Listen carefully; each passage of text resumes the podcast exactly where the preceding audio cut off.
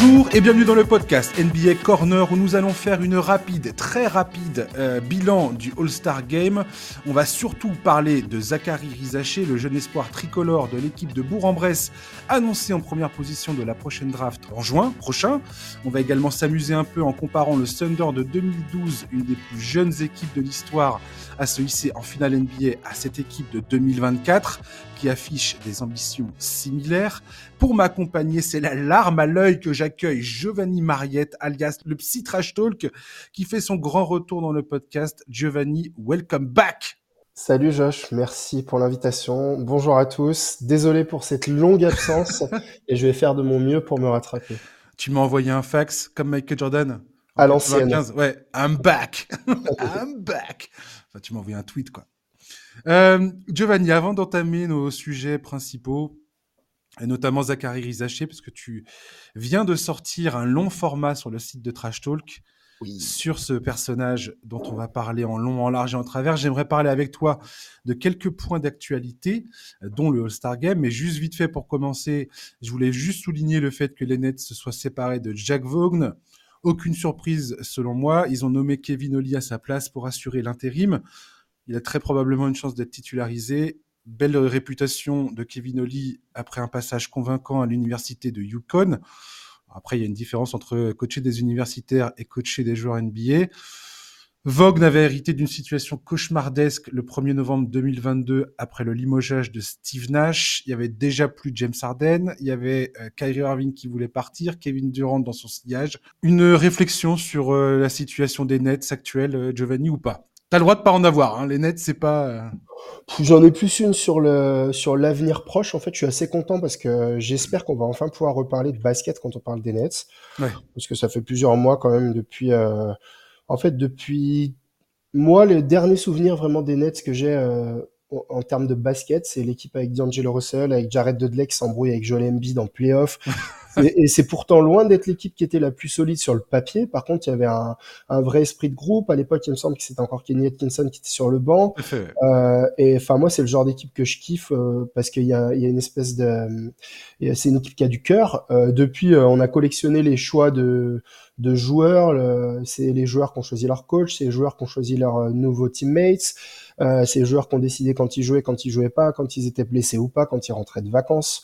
Euh, moi, ça me fatigue. Donc, euh, Jacques Vaughan, euh, moi, bravo parce qu'il est arrivé, comme tu l'as dit, dans des conditions très compliquées. Et je trouve qu'il a été plus que plus qu'honnête, plus qu'efficace, on va dire, les deux tiers du temps. Là, ces derniers mois, enfin, c'était qu'une question d'heure avant que ça s'arrête, c'était devenu un petit peu n'importe quoi. Kevin Oli, je connais euh, comme tout le monde. Euh, je pense que humainement, euh, sans parler forcément de son, de son palmarès, parce que comme tu l'as dit, la et la NBA, c'est des mondes différents. Mais humainement, c'est quelqu'un qui a l'air d'avoir plutôt bonne presse. C'est pas un chouette joueur. Donc j'attends de voir et même si euh, je sais pas trop à quoi va ressembler la fin de saison des Nets, mais en tout cas on va rejouer au basket et reparler un petit peu de basket, donc donc c'est plutôt cool. Il a annoncé la couleur en plus, Kevin Oli, dès son introduction. On voit que c'est un mec qui a une idée très précise de ce qu'il veut faire, des résultats qu'il veut obtenir, qui a très sérieux dans sa démarche. Euh, franchement, j'ai hâte de voir ce qu'il va faire, donc bon courage à lui. Et j'espère que ça va fonctionner. J'ai l'impression que ça va, qu'il a une vraie, vraie chance de perdurer euh, au Nets. Euh, les Wolves ont re-signé Mike Conley pour euh, deux ans, 22 millions de dollars. Il va rester à Minnesota jusqu'en 2026. Il a été plutôt épargné par les blessures euh, ces derniers temps. Hein. Il, est, il est arrivé à, à, la trade deadline l'an dernier. Ça a complètement modifié le visage des Wolves. C'est beaucoup grâce à lui que aussi euh, Rudy Gobert a trouvé son, sa place, son équilibre dans cet effectif, parce qu'il a un peu montré la voie à tout le monde comment il fallait jouer avec Rudy et comment il fallait valoriser Rudy et comment Rudy, si tu le valorises, bah, il valorise tout le monde parce qu'il permet à tout le monde de, de faire ce qu'ils savent le mieux faire, c'est-à-dire attaquer. Euh, d'un point de vue plus personnel, ça m'a aussi touché, c'est que Mike Conley qui dit que bah, avec sa famille sont tombés amoureux euh, de, de, Minneapolis. Euh, ils veulent que ça soit un pied à terre euh, pour pour leur avenir. Il a dit j'aimerais bien avoir enfin ma maison, tout ça au bord des lacs. Euh, je compte bien m'installer là-bas euh, sur le long terme. Alors peut-être pas peut-être pas toute euh, toute euh, toute, toute l'année, mais euh, style maison secondaire quoi. Et, et voilà, j'ai trouvé ça j'ai trouvé ça bien sportivement, j'ai trouvé ça bien d'un point de vue personnel. Une pensée sur Conley aux Wolves? Euh, bah, je pense que c'est la une des signatures les plus malines des dernières années déjà. Ouais. Conley, c'est marrant parce que c'est typiquement le, le, joueur qui a le plus surfé sur la ligne sur-côté, sous-côté, en fait, depuis 10 ans. Il a été très sur-côté, très sous-côté, on sait jamais trop.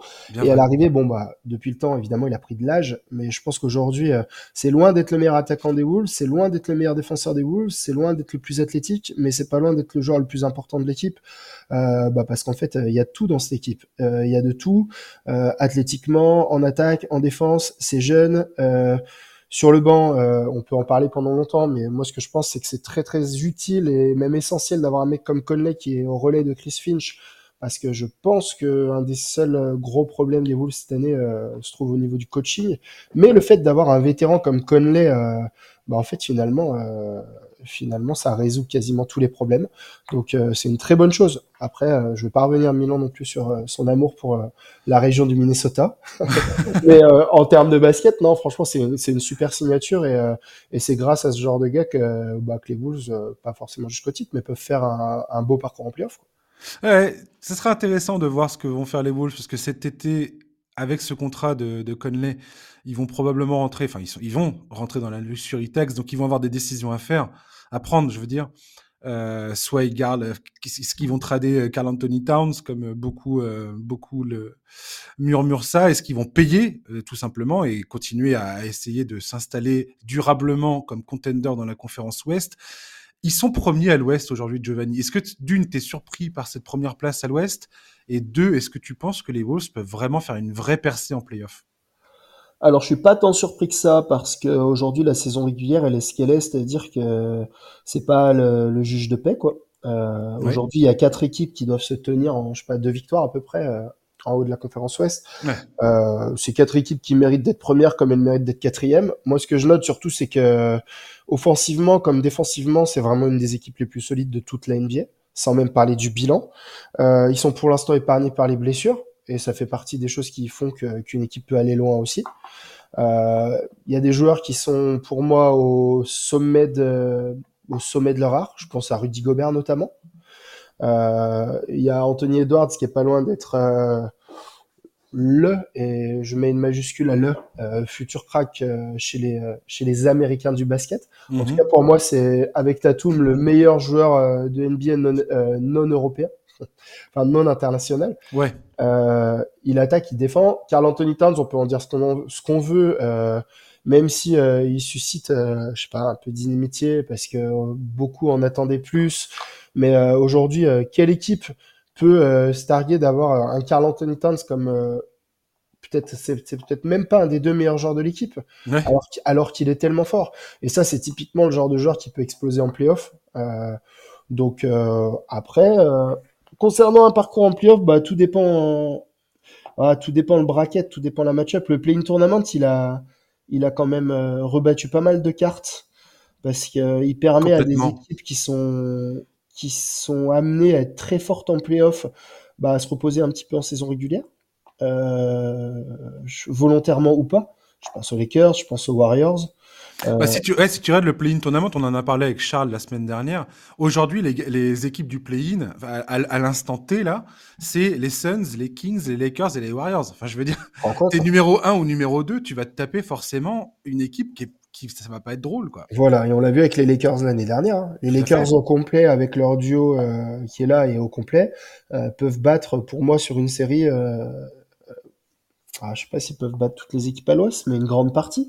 Les Warriors, c'est pareil. Les Suns, on n'en parle pas. Donc euh, voilà, moi j'attendrai vraiment. Euh, ça fait quelques années que j'ai pris l'habitude d'attendre le mois d'avril avant de dresser des conclusions.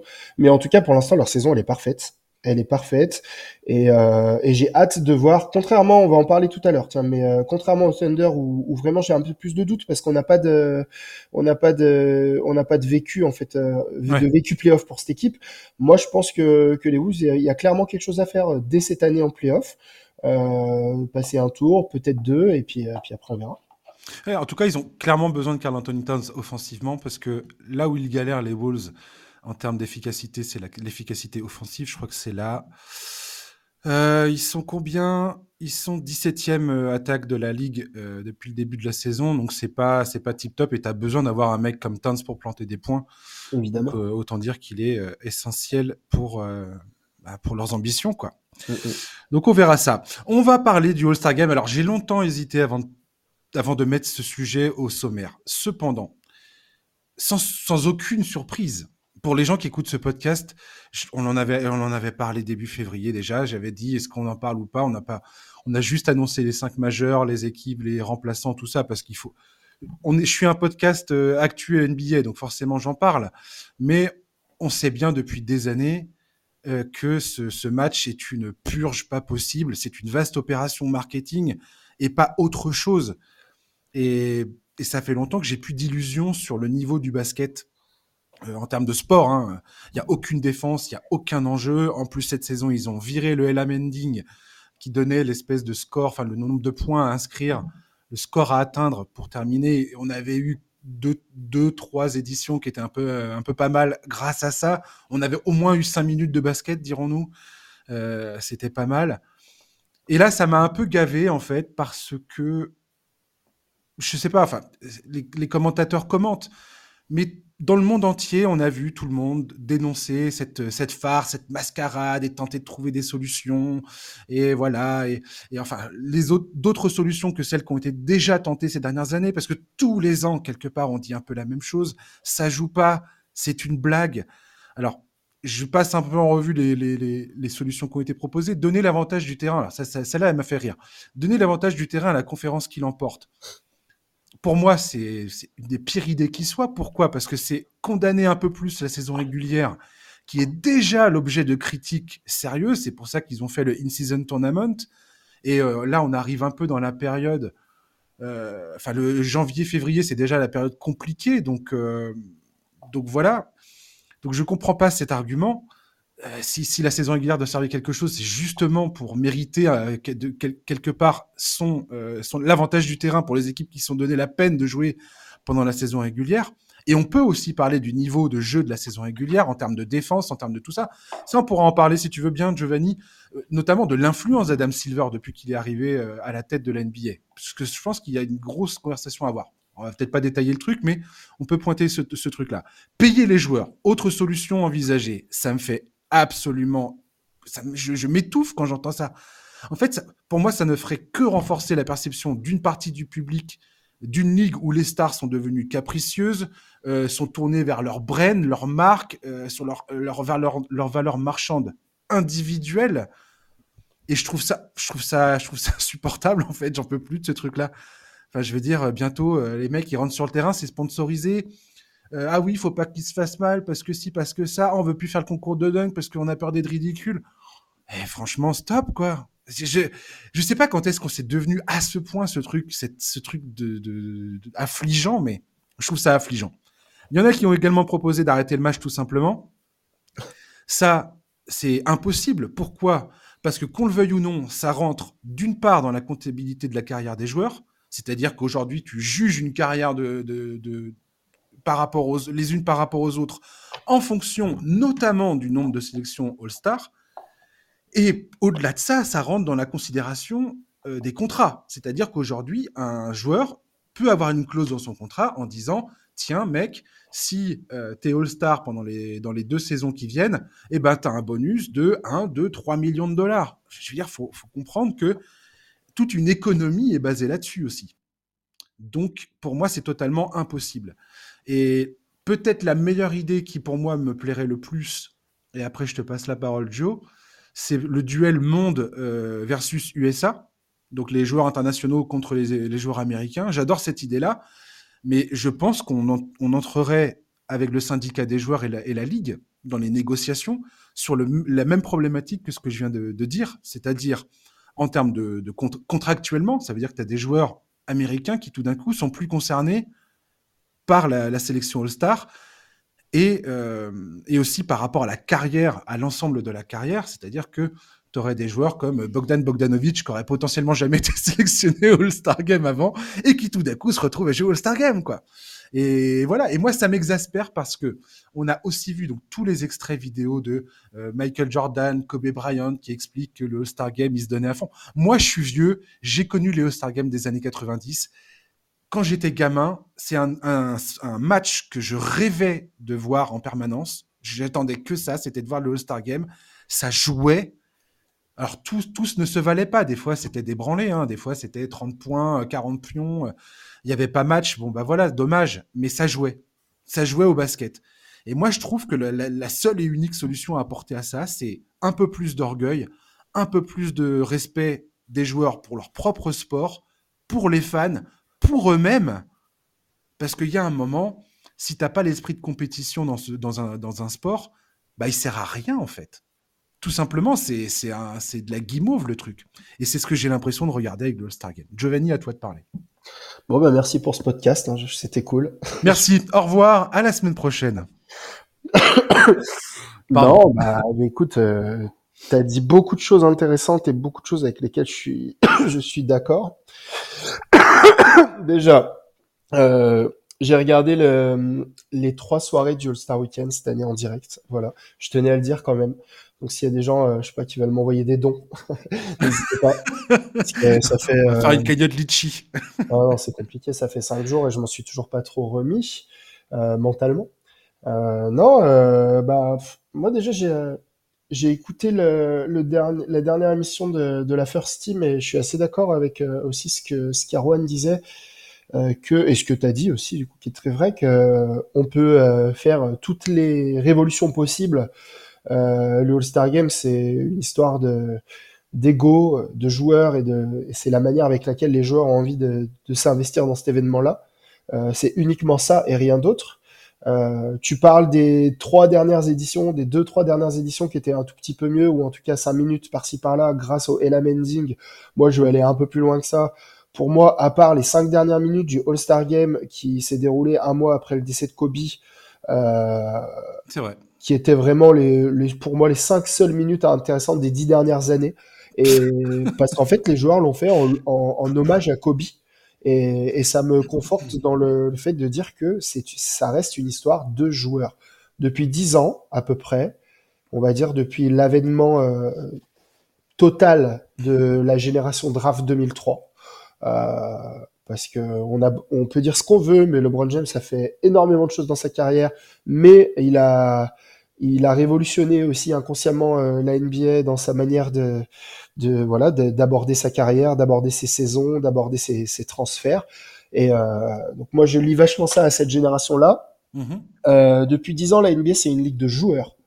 C'est une ligue de joueurs, à très peu d'exceptions près, à très peu de GM euh, qui arrivent quand même encore à, à garder le, le, lead sur leur franchise. Euh, les joueurs jouent où ils veulent, quand ils veulent, avec qui ils veulent. Et alors, il n'y a aucune raison pour que euh, l'événement le moins sérieux de l'année euh, bah, rentre pas dans ce process, malheureusement.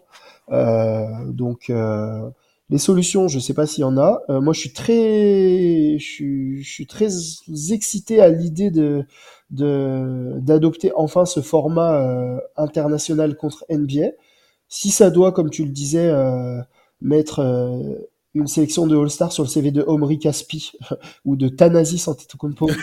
Bon, franchement, j'ai aucun problème. Hein. Tu sais, on peut se rappeler dans 10 ans et on pourra discuter du fait que Jordan Poole est passé devant Ray Allen au classement des trois points. Ce que je veux dire, c'est que ça, ça, ça, exigera une négociation euh, beaucoup plus compliquée qu'une simple décision de se dire allez, vas-y, on fait ça, c'est fun. Ah, tout à fait. Il n'y a pas que le côté fun, il y a le côté euh, faut, faut, négocier parce que des contrats de joueurs vont être impactés. Quoi. Ah, bah, bien sûr. Et quand tu touches au porte-monnaie, on sait très bien que c'est compliqué. Quoi. Faut vivre avec son temps aussi. On sait qu'aujourd'hui, euh, il y a énormément de choses qui rentrent en compte dans le, la signature des contrats. Il y, a, énormément de lignes sur le CV qui comptent si on doit en passer par là, on en passe par là. Surtout qu'on est quand même sur une, une époque où où le, bah, quand on parle d'ego, quand on parle d'humain, en fait, euh, les, les, joueurs internationaux sont en train de la mettre super profond aux joueurs américains. Il faut bien dire ce qui est. Et c'est quand on voit les, on va en parler après, mais les prospects européens qui arrivent, il n'y a mhm. pas forcément de raison que ça change dans les prochaines années. Donc moi, je pense que c'est la, c'est même pas la meilleure idée en fait. Je pense que c'est la seule bonne idée. Ouais. Voilà, c'est la seule bonne idée.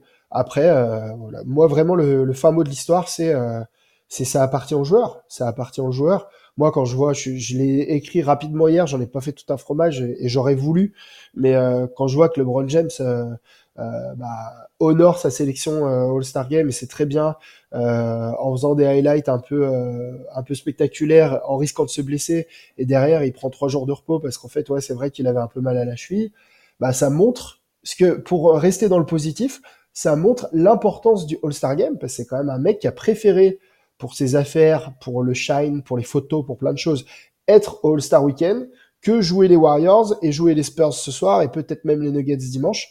Donc ça montre encore que l'All-Star Game dans le dans le, les prios des joueurs NBA c'est très très haut. Donc euh, voilà, maintenant faut juste arriver à, à refaire de cet événement-là un match de basket. Si c'est trop compliqué en termes de contrat, parce que c'est sûr que quand t'as un 250 sur 5 ans, bah ouais, t'as pas envie de te faire une cheville parce que t'as tenté un 360 au All-Star Game. Euh, alors que bon, moi je suis désolé, mais quand je vois Doncic rater un dunk, il aurait très bien pu se faire mal, hein, alors qu'il voulait juste s'amuser. Il y a aucun, il y a aucun passif, Giovanni. Cet argument de dire ouais, mais attendez, on va pas prendre le risque de se blesser. Mais quel joueur dans la dans l'histoire de la NBA s'est blessé au All-Star Game? Ah, moi, Quand est-ce que c'est arrivé ce truc-là? Je repense à Kyle Lowry il y, a, 5 ou 6 ans qui avait fait le concours à 3 points et alors qu'il avait un peu mal au poignet et derrière il avait arrêté tout le mois de mars. Voilà. Après, enfin, j'anticipe, j'anticipe surtout les excuses qu'on pourrait avoir. Euh, mais voilà. Après, est-ce qu'il faut, euh, je sais pas, pour redonner un petit peu de, de, piquant au truc, euh, est-ce qu'il faut pas que les superstars, en fait, je sais pas, jouent, jouent qu'un carton et que derrière, c'est, j'en sais rien. On peut révolutionner le truc de toutes les manières qu'on veut. à partir du moment où les mecs viennent les mains dans les poches. c'est ça. bah, on pourra rien en faire. Moi, j'adore Jokic et j'adore Doncic. Euh, c'est des, des, mecs pour qui je me lève tous les soirs et mais je suis désolé, dimanche, j'avais envie de les soulever, quoi. Non, non, mais je veux dire, et personne prend ça au sérieux, donc il n'y a aucune raison pour laquelle ces mecs-là qui débarquent quelque part dans la ligue prennent ça au sérieux. Je veux dire, pour la première sélection All-Star à tous les deux, quoi qu'il arrive, c'était déjà une, c'était déjà le cirque. Donc, euh, je veux dire, eux, ils suivent, je pense, la, l'ambiance générale qui règne depuis, euh, parce que ça date pas d'hier cette histoire, comme tu l'as dit, ça fait ça fait des années maintenant euh, que c'est que c'est que c'est ça, ça, ressemble à rien cette histoire de All-Star Game. Et en fait, c'est là où je me pose la question. Alors, encore une fois, on va pas rentrer dans les détails, mais la, la, la, prise de pouvoir d'Adam Silver sur la ligue, il y a plein de choses où on peut dire ah ça c'est bien ce qu'il a fait, c'est bien, il a pris des bonnes décisions, la ligue elle est elle est mieux comme ci, elle est mieux comme ça. Et cette discussion en permanence que tu entends à la télévision américaine de dire oui le, produit et voilà la NBA en tant que produit aujourd'hui voilà il faut faire attention à sa valeur à ce à, quoi il ressemble est-ce que ça plaît toujours au aux foules et ainsi de suite aux consommateurs que, nous sommes. Mais je suis désolé mais il y a un moment où si tu regardes le All-Star Game qui est peut-être le, micro enfin ça met tout ça sous un microscope encore plus terrible euh, que, que le reste mais que ce soit en termes de sponsoring, que ce soit en termes de, niveau de jeu, d'engagement, de, disponibilité des joueurs et ainsi de suite. Aujourd'hui, à part le sanctuaire que sont les playoffs, je veux dire, pour moi, il y a quand même beaucoup de choses qui, qui, partent pas dans le bon sens. En tout, cas, qui partent, en tout cas, qui partent dans une autre direction. Alors, est-ce que c'est nous, euh, on est à peu près de la même génération, donc est-ce que c'est nous qui avons du mal à, Tout à, fait. à, voir la NBA évoluer? Tout à fait. Euh, parce que moi, bon, bah, j'ai envie de dire malheureusement, après, je suis bien content pour eux, mais moi, j'ai un petit cousin, par exemple, qui a 15 ans. Mhm. euh, bah, il a bien sport, il regarde NBA Extra, et, il se lève évidemment pas la nuit pour regarder des matchs en direct, donc il voit peu de matchs de playoff par exemple. Euh, il regarde un peu les matchs du dimanche soir, qui sont pas toujours les plus intéressants, en plus c'est de la saison régulière. Mais en fait, moi, quand il me parle de sa passion pour la NBA, il adore ça, quoi le All-Star Game, ça l'a fait marrer. Euh, ah, les concours, les dunks, ils étaient trop bien et tout. Euh, alors, je sais pas, des fois, je me pose des questions. Est-ce que c'est nous qui, Mais tout à fait ils sont mal? Euh, Moi, je pense que Adam Silver, pour revenir sur ta première question, en termes, c'est exactement ce que j'allais dire en plus, en termes de produits, je pense qu'il mène très bien sa barque. Euh, on l'a vu avec euh, le Playing Tournament, avec le In-Season Tournament, qui va s'appeler le la NBA Cup. Il y a Abu Dhabi, il y a ceci, il y a cela. Euh, il y a de plus en plus de sous. le la, NBA à l'international s'exporte de plus en plus. Enfin, tout ça, c'est très bien. Après, c'est sûr que ça se fait au détriment du jeu. En tout cas, ça se fait au détriment du jeu dans 80% du, de, de l'année, quoi. Euh, est-ce qu'il ne faut pas forcément passer par là parce que quand on veut du spectacle, il faut que ce soit du spectacle et pour que ce soit du spectacle, il faut qu'il y ait un peu moins d'intensité, que ça devienne un peu plus spectacle que sportif. Hum, je sais pas, mais en tout cas, euh, c'est clair qu'il y a une évolution sur ces, dernières années. Faut, je pense qu'il faut juste qu'on apprenne à vivre avec. Tu viens de mettre le doigt sur quelque chose d'important pour moi. Et pour moi, l'un ne va pas sans l'autre. En fait, la proportion entre la partie spectacle et la partie sportive, le sport, tu vois, le sport en tant que tel, le, basket en tant que sport, que pratique sportive, sport co, où tu as, 10 joueurs, 5 contre 5, qui jouent les uns contre les autres et qui essayent de, de, qui s'affrontent et c'est à qui, à, qui remportera la partie, quoi. Et ça, aujourd'hui, pour moi, l'aspect sportif, purement sportif, est en danger et a de moins en moins son mot à dire par rapport au côté spectacle et euh, marketing et, euh, et ah oui ça vend bien ah oui euh, on est content des chiffres ah oui on se fait plein on se fait plein d'oseille quoi. Et je trouve que c'est un jeu dangereux que de faire ça.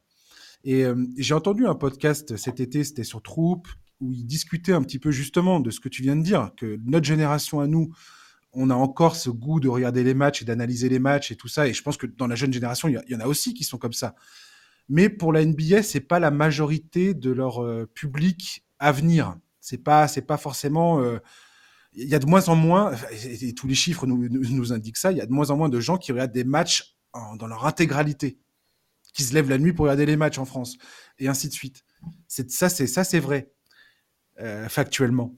Et, effectivement, on n'est on est peut-être plus le cœur de cible en fait. Et c'est ça qui est, est difficile à réaliser. C'est difficile à réaliser pour nous qui, avons connu euh, des, des, saisons entières en fait de voilà de, de matchs serrés, de matchs à enjeu. Euh, c'est le produit est en train de changer. Après, euh, quand je dis que c'est une ligue de joueurs, euh, bah, la génération dont je parle, euh, génération 2003, etc., etc., arrive bientôt en bout de course. Il y a une nouvelle génération qui arrive avec des joueurs internationaux, beaucoup. Euh, à eux aussi de, je sais pas, d'insuffler aussi peut-être euh, une nouvelle, euh, voilà, une nouvelle dynamique. Quoi.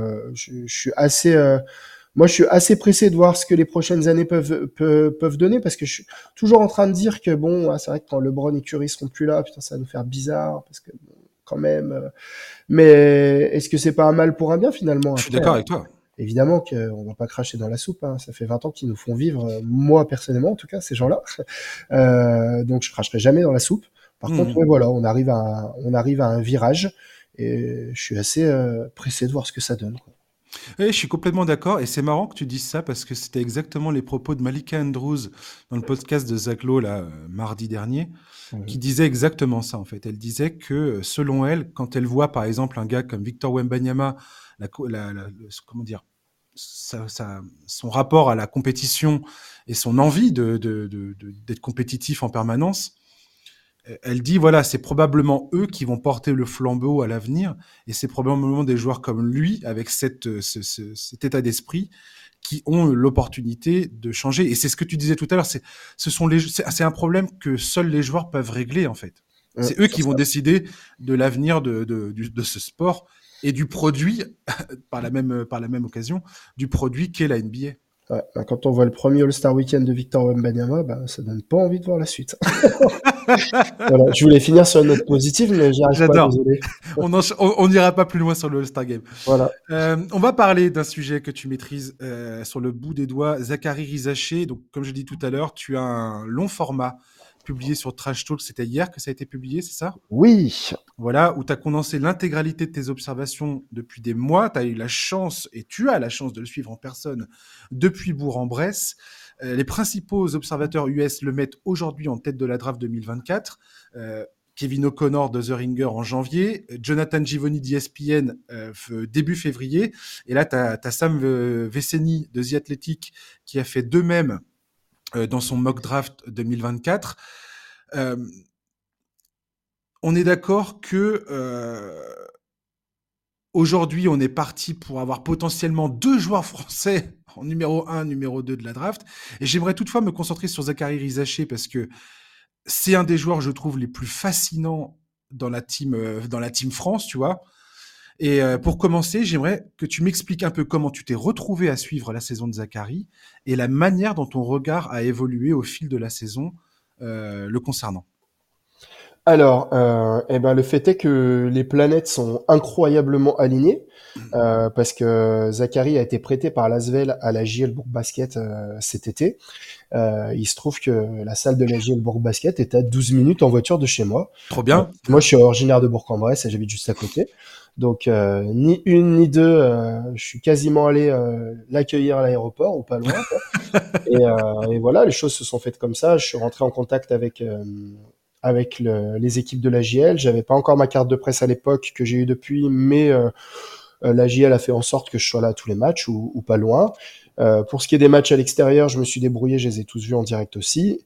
Et, euh, et voilà, et à l'arrivée, ça fait un espèce de background d'une trentaine de matchs ou pas loin, euh, vus en direct et scoutés de, de très près. Euh, je suis en contact euh, assez fréquent avec le papa aussi, qui est là, pas à tous ces matchs parce qu'il a sa fille qui joue à Lasvel, mais euh, qui est là fréquemment, donc avec qui j'ai pu échanger plusieurs fois. Donc le papa, pour ceux qui connaissent pas, c'est Stéphane Rizaché, ancien international français, médaille de d'argent c'était à Sydney hein, en 2000, c'est ça? Sydney en 2000, tout à fait, ouais. un des, un des joyaux offensifs de l'équipe de France. Voilà, un, des, 2000 un des piliers de la proa à, l'époque. Enfin, c'était un, des meilleurs joueurs de l'histoire de, de, du championnat français. Tout à fait. MVP français, MVP du All-Star Game, qui a été, euh, puis, qui a été notamment coéquipier de, Fred Fautou à Pau euh, et en équipe de France. Donc Fautou qui est le, coach de Rizaché et qui était l'assistant coach de TJ Parker à Lasvel quand, quand Zachary était euh, il y a deux ans. Donc il le connaît très bien. Donc voilà, c'est tous des gens que, que je fréquente, pas au quotidien, mais pas loin. Euh, donc depuis septembre, j'ai pu, euh, j'ai pu euh, voir de très près l'évolution plus plus plus de Zachary à la JL. Et, et, comme je te le disais en préambule, les planètes sont bien alignées parce qu'en fait, Zachary, il a pas seulement progressé, il a explosé et aujourd'hui, c'est pas loin d'être un des meilleurs joueurs de d'Eurocup. Il a été élu meilleur joueur du championnat en janvier, je crois, ou en décembre. Et, et voilà, tu l'as bien dit, on est peut-être au devant d'une d'un back-to-back historique à la draft. Alors, avant qu'on rentre un peu dans les détails, euh, parce que je vais te poser des questions sur ses points forts, ses points faibles, deux, trois trucs que tu as mis euh, en exergue dans ton, dans ton article, qui est euh, très, très bien fourni en informations. Je conseille bien évidemment à tous les auditeurs d'aller prendre connaissance de cet article parce que ben c'est voilà, c'est une future pépite du basket français c'est déjà une pépite du basket français, j'ai envie de dire. Et donc euh, voilà, je vais passer. J'ai surligné chez euh, les trois observateurs américains. Je trouve ça, je trouvais ça intéressant de te confronter à, leurs opinions. Mm-hmm. Et donc j'ai mis en exergue un petit peu les, les, principales réflexions qu'ils font sur euh, sur Zachary. Et donc à chaque fois, je vais te demander, s'il te plaît, de donner toi ton ressenti et, et, et peut-être d'expliquer pourquoi ou le pourquoi du comment il disent, euh, ils, sont, ils, sont, ils sont susceptibles de dire un truc pareil. Quoi. Allez. Euh, on va commencer par Kevin O'Connor de The Ringer. Alors lui, euh, dans sa comparaison, il, il explique notamment que pour lui, c'est potentiellement un Chris Middleton plus grand. il y voit un soupçon de Michael Porter Jr. Il critique pas mal le fait que, en termes de finition au cercle, il est pas forcément au niveau NBA, du moins élite, qui lui permettrait d'être de, efficace en NBA. Il critique également son premier pas, qui selon lui n'est pas assez explosif, notamment pour faire euh, la séparation avec son défenseur, et il s'inquiète de son pourcentage au lancer franc. Ok, très bien. Euh, au niveau des comparaisons, euh, bon, c'est des comparaisons qui que, que, je vois depuis depuis plusieurs mois. moi, pour avoir vu jouer les deux, en, vraiment, enfin physiquement, j'aurais plus tendance à parler d'un d'un Batum euh, à l'époque où ouais. un Batum jeune, quoi. voilà, le Batum d'il y a une quinzaine d'années, en un petit peu moins altruiste, parce que Batum euh, jeune, c'était quand même euh, une usine à 5 by 5 dès, dès sa vingtaine d'années, quoi. Mais en beaucoup plus scoreur, par contre, parce que Zachary, c'est un scoreur. Après, je pense que quand il parle de, de finition au cercle, c'est il y a le côté athlétique qui rentre en jeu. je l'ai souligné dans mon profil au niveau de au niveau de, de ses attaques de, de, panier, quand il drive, en fait, euh, j'ai l'impression qu'il n'est pas encore totalement conscient de, de son corps et puis de la différence de gabarit qu'il peut avoir avec certains. Donc forcément, euh, bah, quand il est en l'air, euh, de temps en temps, ça se passe pas forcément bien pour lui. Mm-hmm. mais bon, rien que ça, déjà, j'ai noté une sacrée évolution parce que au début de saison, J'en ai vu quelques-uns dans la salle qui se sont levés euh, devant des, certaines réceptions euh, un peu dures. Il, allait, vraiment au casse-pipe, mais, euh, mais ça faisait plus peur qu'autre chose. Là, il commence à se connaître un tout petit peu plus. Mais c'est sûr que bah, c'est pas forcément des inquiétudes, mais je pense que le fait d'y arriver en NBA va forcément passer par prendre quelques kilos. On en parle souvent de la transformation physique des joueurs quand ils arrivent en NBA. Je suis pas en train de dire qu'il faut qu'il qu'il ait un programme spécial de muscu et qu'il prenne 15 kilos de muscles. Mhm. Et euh, il faudra qu'il s'étoffe physiquement parce qu'il va être reçu, quoi, comme on dit. Et, euh, Ensuite, au niveau des lancers, ouais, c'est sûr que c'est bah, c'est super. Euh, bah, c'est bizarre parce qu'en fait, c'est le meilleur shooter à trois points de l'Eurocup. Euh, c'est un des meilleurs shooters à trois points du championnat. Euh, par contre, sur la ligne, ouais, il y, a ce, y a ce petit souci qui est pas forcément un souci de, de mécanique parce que, comme j'ai pu le dire pas mal de fois, et, euh, il s'envoie des grosses charges de travail au niveau du tir et euh, il en tire 1000 de suite euh, toutes les semaines. Donc, c'est pas un Mhm. problème de, de gestuelle ou de mécanique, c'est plus, je pense, un problème de, de mental. dans les fins de match, il est souvent ciblé. Il va souvent sur la ligne. Il y a eu quelques, c'est vrai qu'il y a eu quelques matchs cette année où euh, ça a été un peu décevant. Il n'a pas fait perdre de match euh, à proprement parler, mais ouais, l'adresse en est un peu ressentie. Il est à 72%, un truc comme ça. Ouais, il est dans, la- dans les 70%, ouais. Ouais. Et en fait, selon, selon beaucoup enfin, selon les, les mecs qui s'occupent des drafts, souvent le pourcentage de réussite au lancer franc euh, peut être un signe que, bah, justement, les bonnes adresses, enfin, les bons pourcentages d'adresses au tir sont un peu gonflés et que il y a un risque de retour à la normale qui, bah, qui, qui, amoindrit, qui, qui amoindrit la valeur du joueur, quoi. Mm, mm. C'est Après, faut pas, après, faut pas oublier qu'il a 18 ans aussi et qu'on lui en demande beaucoup. On lui en demande beaucoup euh, dans une équipe euh, qui joue pas le, le ventre mou du championnat, dans une équipe en fait qui, qui veut aller en finale du championnat, dans une équipe qui veut être championne d'Europe. On lui en demande énormément. C'est le plus gros temps de jeu de l'équipe. Donc il faut prendre, euh, faut prendre en Hmm. compte ça aussi que bah, en fin de match, euh, quand tu as des lancers à tirer, tu viens de jouer 32 minutes, tu as pris des, enfin, voilà, je vais pas t'apprendre le basket quoi, mais c'est, euh, voilà, faut pas oublier non plus qu'il a 18 ans et que qu'il fait déjà partie des joueurs ciblés de son équipe. Et moi, c'est plutôt ça que je retiens. Bien sûr.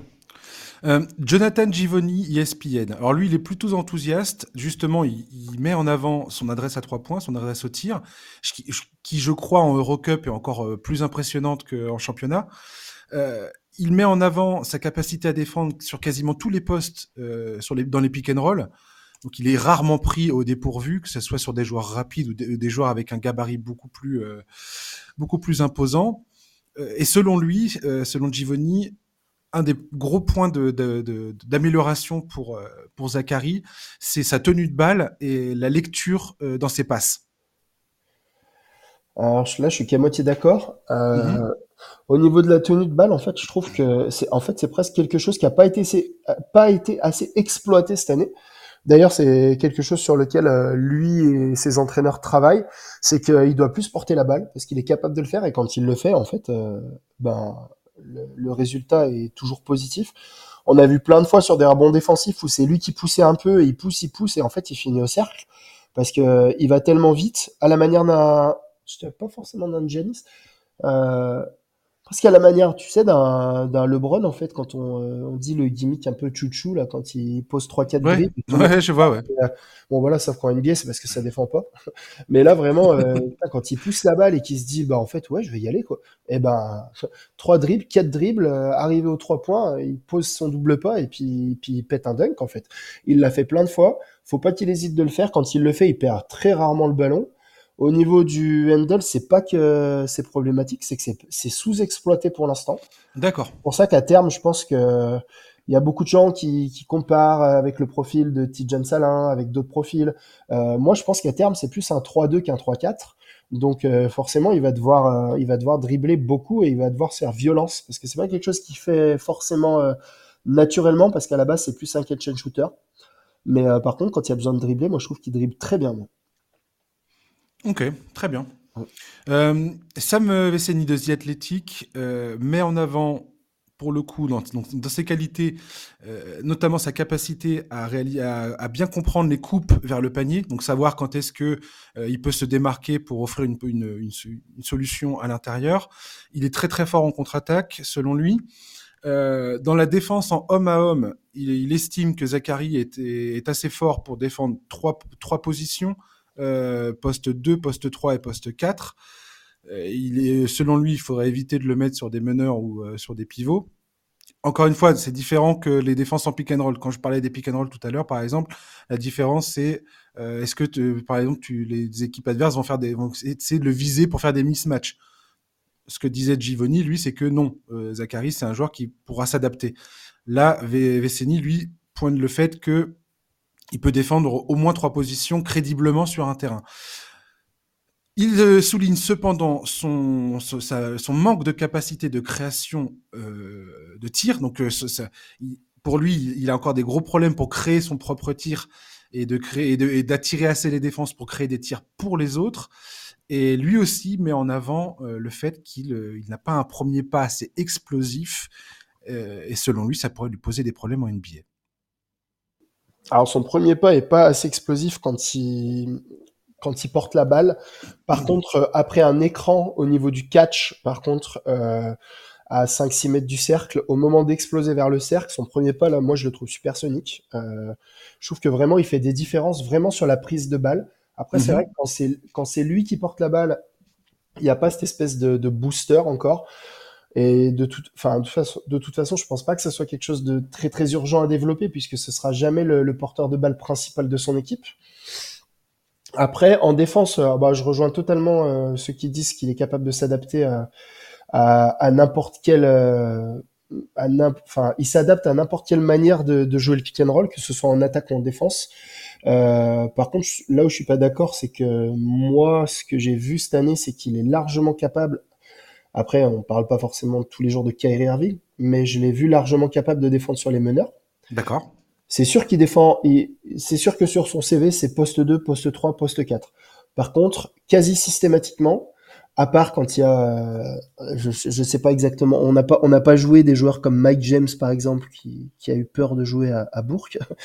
mais, euh, mais quand le quand le meneur d'en face est pas à proprement parler euh, une superstar qui vient pour en planter 40, euh, c'est Rizaché qui défend sur le porteur de balle dès l'entre-deux. D'accord. C'est à signaler. Donc euh, c'est plutôt du 4 postes que du 3 pour moi. Après, quand il, est, quand il y a des mismatchs et qu'il se met à défendre sur un intérieur, euh, il est capable de le faire, mais il faut pas que ça s'approche trop trop du cercle non plus. Il est capable de le tenir éloigné du cercle. Je vois, ouais. Ouais, voilà, c'est sur les cannes, c'est euh, sa manière d'être, de défendre, de rester sur ses appuis. Par contre, dès qu'il, se fait un petit peu euh, enfoncer, bon, il fait 95 kilos, on dirait pas comme ça, mais mais bon, en face, c'est pas rare que t'aies des mecs qui en fassent bien 20 de plus. Donc dès que ça se rapproche un tout petit peu trop du cercle, euh, ça devient un peu dangereux. Et puis euh, il y, a eu un peu des problèmes de faute à ce niveau-là. Mais, euh, mais par contre, il est capable de tenir ces gars-là à 2-3 mètres du cercle. Et j'ai vu quelques airballs. ouais. ouais. intéressant, ouais. Alors, on va attaquer ses points forts et ses points faibles. dans ses points forts, dans ton article, tu, soulignes notamment un truc qui, pour moi, est, très important. C'est son côté travailleur. tu dis que c'est un mec qui bosse vraiment beaucoup. Et, ça m'a vachement rassuré de, de, dire ça parce que d'une, je pense que plusieurs clubs aujourd'hui, enfin plusieurs équipes en NBA vont, trouver, parce qu'il n'y a pas de club en NBA, c'est des, franchises, euh, vont trouver, on sait très bien qu'il y a des, franchises qui, mettent ça en avant. D'ailleurs, les franchises les plus crédibles en NBA, souvent, c'est justement un trait de personnalité qu'ils cherchent chez les joueurs, quoi. Et, euh, j'ai bien aimé ça. Qu'est-ce que tu peux me dire sur les, les points forts de Zachary euh, au-delà du fait que c'est un bosseur et que.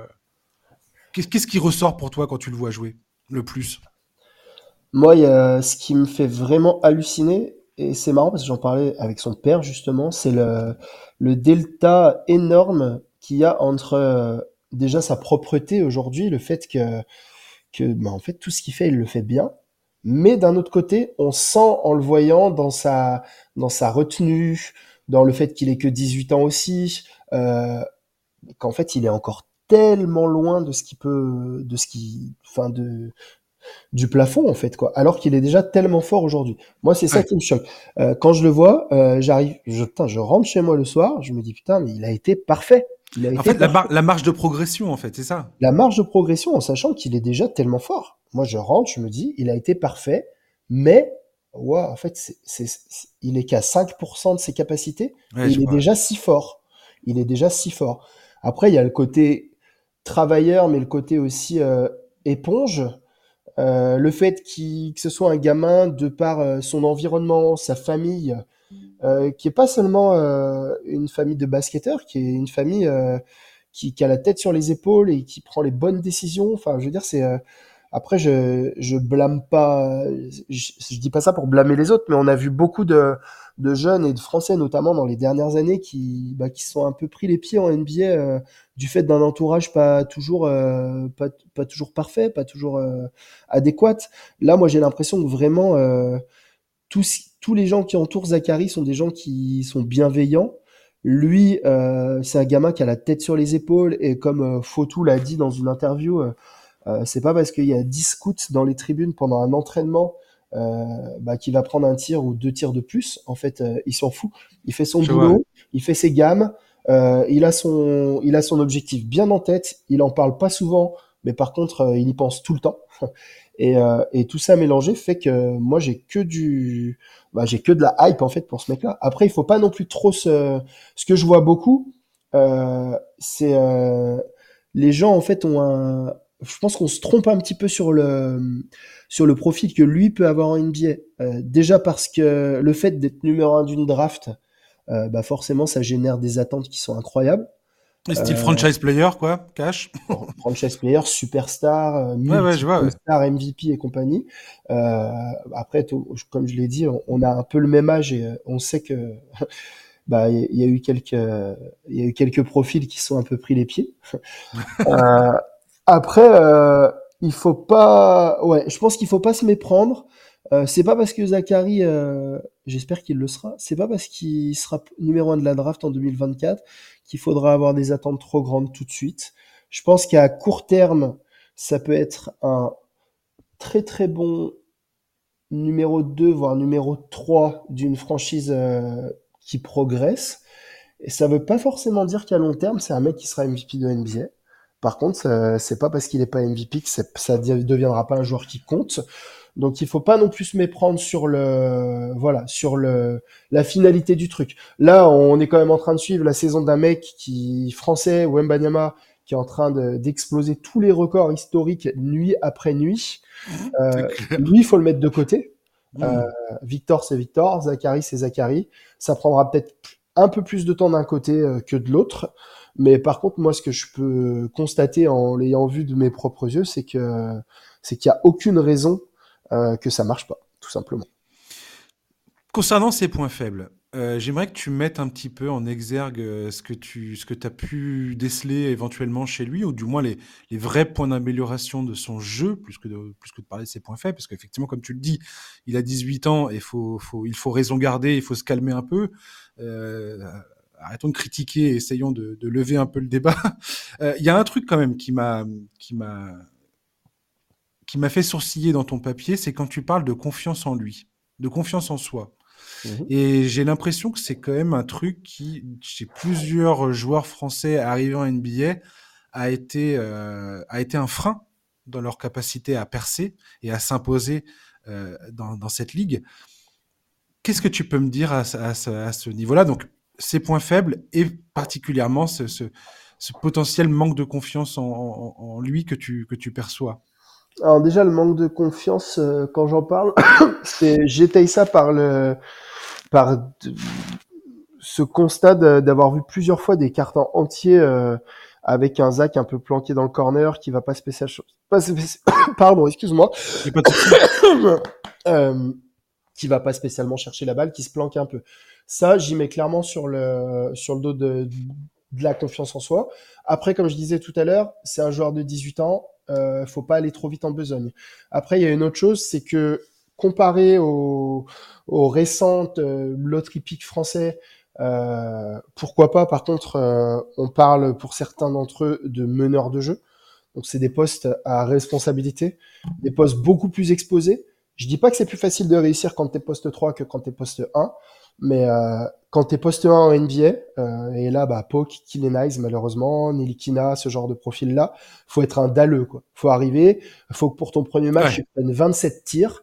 Euh, voilà, même si tu fais 4 sur 27, les Américains et une franchise NBA préfèrent que tu fasses 4 sur 27 que 1 sur 1. Voilà, ça c'est un fait. Euh, Zachary, là où c'est intéressant, c'est que quand il va arriver en NBA, euh, bah déjà ce, ce, problème de confiance en soi que j'ai identifié, c'est quelque chose qui travaille et qui vient aussi avec euh, bah, avec l'âge, avec la maturité.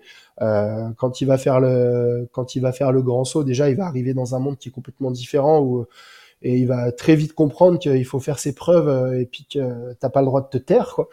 Après lui, il a un, il a un rôle de déjà de de facilitateur, de glue guy sur le terrain qui est très très apprécié et qui est très très apprécié des Américains aussi. Donc je pense que c'est le genre de profil qui peut fit dans n'importe quelle franchise. Et derrière, après, ben, c'est du travail, c'est du travail, c'est du travail avec euh, avec ses avec son entraîneur individuel, c'est du travail avec sa franchise. Mais je pense que le fait déjà de juste de changer de de changer d'univers et d'arriver dans un monde où limite où c'est celui qui prend le plus de tirs qui est gagné, euh, bah ça va changer beaucoup. Là, il est dans un il est dans un moule de dans un roster de 12 ou 13 joueurs avec des rôles très identifiés ou c'est pas forcément euh, au mec de 18 ans euh, à qui on va demander de, de révolutionner ce qui a été mis en place. Donc là, il est dans un système. Il montre que c'est un joueur de système parfait, qui est hmm. capable de, bah, qui est capable d'appliquer à la lettre ce qu'on lui demande de faire. Mais encore une fois, c'est comme tout à l'heure quand on parlait du dribble. Hein. C'est c'est pas forcément une histoire de il peut pas. C'est une histoire de il a pas encore montré. Et voilà, moi j'ai juste pointé un peu le curseur sur quelques matchs aussi où, où ça a été un peu compliqué. Le match à domicile contre Monaco, euh, certains matchs où bah, quand il est pas dedans, euh, bah, on sent qu'il a pas l'habitude en fait, parce que c'est un mec euh, à qui tout réussit depuis des mois. Et il faudra qu'il apprenne aussi à, à, vivre de ses échecs. Mais bon, ça fait partie de, de l'apprentissage. quoi. D'accord. Pour terminer sur Zachary, euh, un exercice que tu fais d'ailleurs dans ton article, qui n'est pas simple, euh, je le conçois tout à fait, mais la comparaison NBA de, de, Zachary Rizaché, selon, toi, alors tu m'as parlé tout à l'heure de Nicolas Batum, mais c'est vrai qu'on a tendance à oublier un peu les jeunes années de Nicolas Batum aujourd'hui, et à quel point c'était un joueur, euh, le mec c'est un couteau suisse absolument incroyable. Et je, si, franchement, si Zachary arrive à, à, être déjà ça, ça serait, ça serait déjà très très bien. Moi, quand je le vois, le peu que j'en ai vu, parce que je suis, ouais, je suis exclusivement centré sur la NBA, clairement, mais en, en, en, m'intéressant un petit peu à son parcours, en préparant cette émission, en ayant déjà discuté de ça avec euh, Yacine euh, l'autre fois dans, dans, le podcast, je vois vraiment du, du Franz Wagner euh, chez, chez Zachary Rizaché. Je sais pas pourquoi, dans sa manière de, enfin déjà en termes de gabarit, dans sa manière de se déplacer. Mais peut-être que je me trompe totalement. J'ai pas vu de, j'ai pas vu de match en entier de Zachary Zaché du tout. Donc euh, peut-être que je me gourre absolument et que les, highlights font que j'ai j'ai une, une lentille difformée sur euh, sa manière de jouer. Mais je voulais savoir toi comment tu, le compares sur euh, sur des joueurs NBA. Alors le Franz Wagner c'est marrant mais je l'ai beaucoup lu, mais c'est pas forcément ce qui m'a vraiment sauté aux yeux. Ouais. Euh, parce que quand même, Franz Wagner, il est costaud, quoi. Il est vraiment costaud. Tout à l'heure, on parlait de mecs, euh, euh, de, de pivot, en fait. On parlait de drive, de, de mecs qui vont au carton. Franz Wagner, aujourd'hui, euh, après, j'ai pas vraiment le souvenir de, du Franz Wagner d'il y a 2-3 ans. Mais le Franz Wagner. C'est ce que j'allais dire, parce que Zachary peut encore évoluer physiquement. Oui, voilà. Mais en tout cas, le Franz Wagner d'aujourd'hui, euh, s'il doit aller au carton sur un poste 5, il va y aller, puis euh, ça va finir en poster. Enfin, Franz Wagner, c'est devenu un garçon, quoi. Enfin, voilà. Eh, il est ouf. Euh, donc, c'est en ça que physiquement, euh, je trouve qu'il y a encore un petit peu de boulot. moi, j'ai. Et puis, c'est des joueurs qui. C'est des postes 3 qui sont plus amenés à voilà aller un peu au mastic, aller un peu au turbin. Moi, j'ai plus tendance à à le faire redescendre un petit peu dans un sur une plaquette. Euh, pour moi, c'est vraiment un 3-2. Ouais. Euh, moi, pour, enfin, j'ai plus tendance à le, à le, ranger dans une catégorie de joueurs, voilà, comme le jeune Batum, voire Michael Bridges, euh, de son par son profil de tous les players déjà. Parce que Michael Bridges, avant de devenir le mec qui est capable d'en mettre 40 tous les jours, euh, c'était le, le, défenseur numéro un de Phoenix et je crois qu'il d'ailleurs il termine une saison dans la NBA All Defensive Team. Ouais, tout à fait. Et le vrai glue guy, comme tu disais tout à l'heure. Complètement, complètement. Euh, 3 euh, faut regarder les. Faut... Bon, là, peut-être un peu moins parce qu'il shoot beaucoup plus, mais faut regarder certaines de ses saisons. Je pense qu'il est pas loin du 50-40-90. Et, euh, et si on enlève ce petit souci euh, perfectible au lancer, je pense que Zachary, c'est un client très, très euh, intéressant au niveau du 50-40-90 dans quelques années. Euh, donc voilà, moi je le rapprocherais plutôt sur un Michael Bridges. J'ai vu du Michael Porter Jr. aussi. Euh, je pense qu'il y a un peu moins de génie offensif et que lui, c'est plutôt vraiment le fait que ce soit de la perfection dans les dans les déplacements, dans la manière de prendre les écrans, euh, qui fait qu'il va être très adroit. Et plutôt, alors que Michael Porter Jr., euh, c'est un mec qui vraiment qui vit pour le shoot. Quoi. C'est ça exactement. Moi, j'ai l'impression que Zachary Rizachi a quand même un QI basket qui lui permet enfin qui devrait lui permettre d'être beaucoup plus euh, dans aussi, enfin de gérer la distribution du ballon aussi, de de servir de, de, de courroie de distribution entre, euh, enfin entre les, les, différents éléments de avec ses coéquipiers quoi. Complètement. Bah après, bah, ça revient à ce que tu disais tout à l'heure, le, le doute que certains insiders américains peuvent avoir par rapport à, à son manque de, de playmaking, on va dire. Euh, ce qui se passe, en fait, c'est que Rizaché, à la GL, il touche pas beaucoup le ballon. Hein. Et en général, quand il touche le ballon, c'est pour shooter. Euh, il part souvent du corner ou alors sur des coupes. En général, quand il le touche, euh, bah, c'est pour aller au cercle, c'est pour shooter. Il est souvent en bout de, il est souvent en bout de circuit.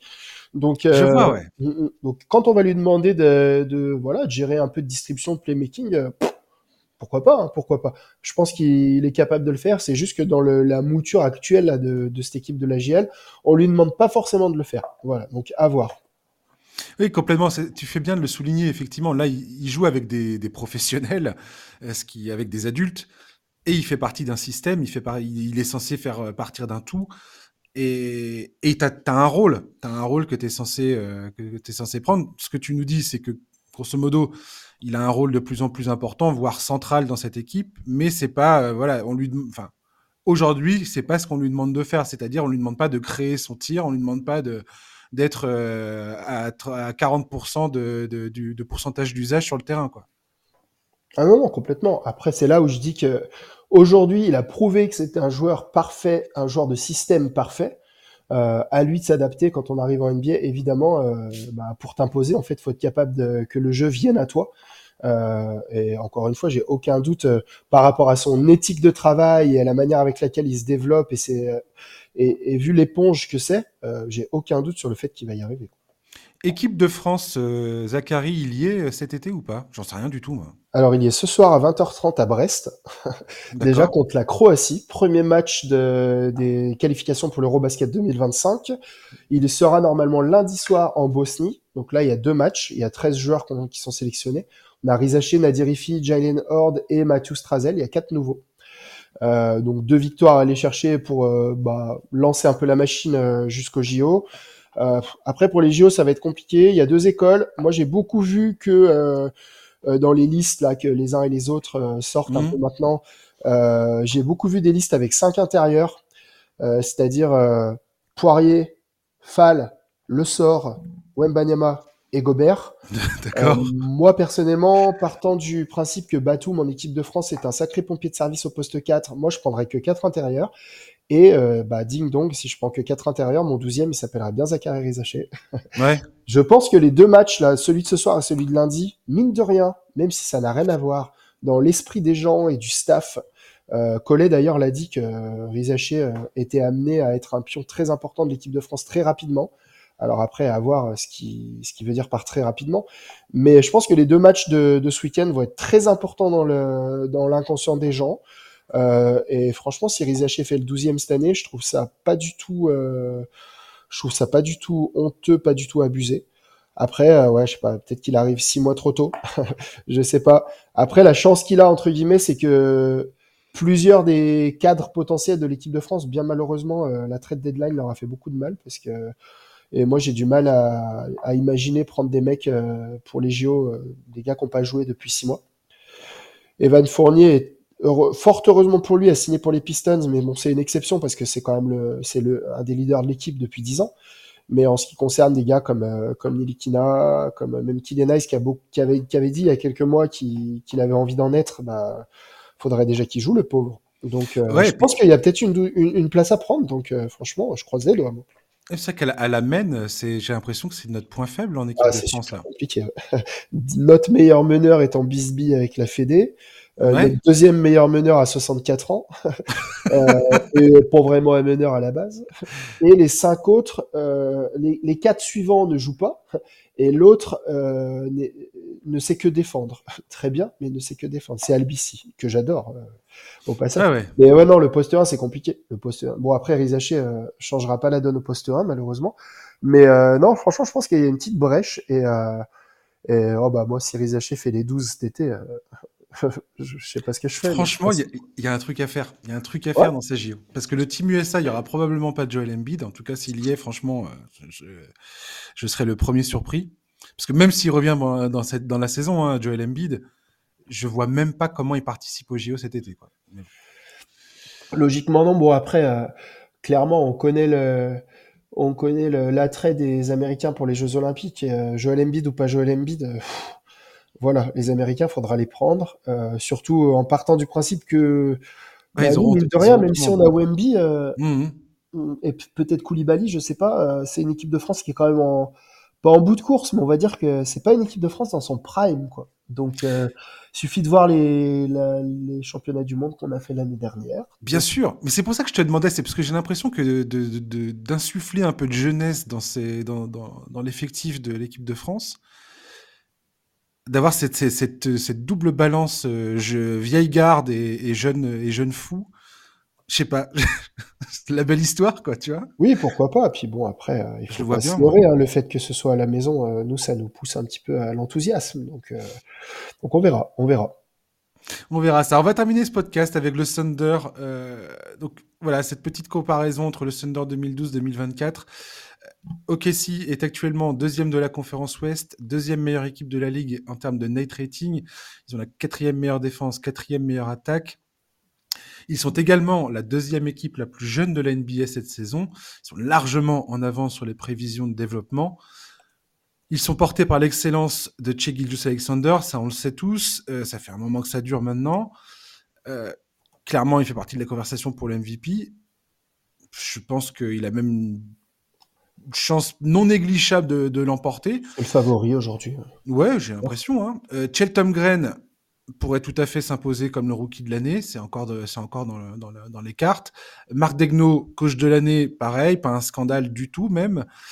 Euh, Jalen Williams, c'est peut-être un des joueurs de cet effectif qui qui est pour moi, alors je suis pas surpris parce que dès que je l'ai vu jouer ce mec-là, je me suis dit mais il est absolument excellent ce type. Mais c'est un des meilleurs picks euh, clairement de ces dernières années. Il était 12e choix en 2022 et il s'est vraiment imposé comme une des pièces majeures de cet effectif et une des raisons pour lesquelles aujourd'hui ils sont si haut euh, dans le classement et si en avance euh, sur leur évolution. 12 ans auparavant, OKC devenait la quatrième équipe la plus jeune de l'histoire à se hisser en finale NBA. C'était l'époque de Russell Westbrook, Kevin Durant, James Harden, sixième homme, et Sergi Ibaka. Ce sera la seule et unique fois qu'ils y parviendront moi, je me souviens, parce que j'avais beaucoup suivi cette équipe, de cette image de Kevin Durant, Westbrook et Harden, bras dessus, bras dessous, en train de regarder le hit célébré sur leur parquet, le titre, le premier titre de LeBron James euh, à l'époque. Et James Harden qui disait à ce moment-là, mais on est en train de construire une dynastie à OKC. Et c'est pas du tout ce qui s'est passé. Il sera, il sera transféré quelques mois plus tard, en octobre 2012. Cependant, sur la période de 10 ans euh, qui a suivi, seuls les Spurs ont affiché un pourcentage de victoires plus élevé que le Thunder, ce qui est pas rien quand tu vois le, comment dire cette équipe des Spurs à quel point elle était, elle a été dominante, pas que sur 10 ans, hein, sur 25 ans. Euh, c'est une équipe qui, malgré le départ de James Harden, avait réussi à se maintenir au sommet de la ligue, jusqu'à cette défaite en finale de conférence face aux Warriors en 2016, après avoir mené 3-1. Tout le monde connaît cette histoire. Giovanni, euh, voilà, c'est vraiment pour rigoler, mais quelles sont les quelles différences tu soulignerais toi dans, entre ces deux équipes, entre ces deux histoires euh, bah, d'une même franchise quoi?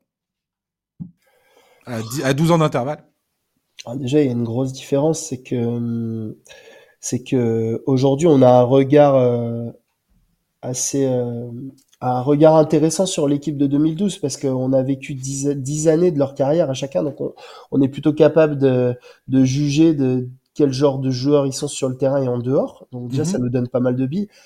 Euh, alors que, bah, contrairement à, à Chet, à Shai, à Jalen Williams et compagnie, qu'on découvre à peine, et, euh, et pour l'instant, j'ai envie de dire qu'on a, on a que le côté positif de la chose.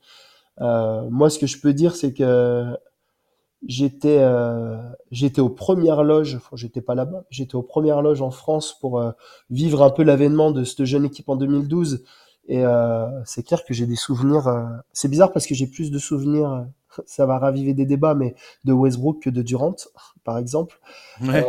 mais ça c'est des souvenirs assez incroyables parce que pour moi cette équipe comme pour beaucoup de gens elle allait tout casser on s'est rendu compte très rapidement et on l'a compris beaucoup d'années plus tard que si ça n'a pas marché, c'est peut-être aussi parce que les les, perso les personnages principaux de cette histoire-là, euh, bah, était peut-être pas fait pour, euh, pour vivre ensemble et était peut-être tout simplement pas fait pour vivre avec d'autres gens.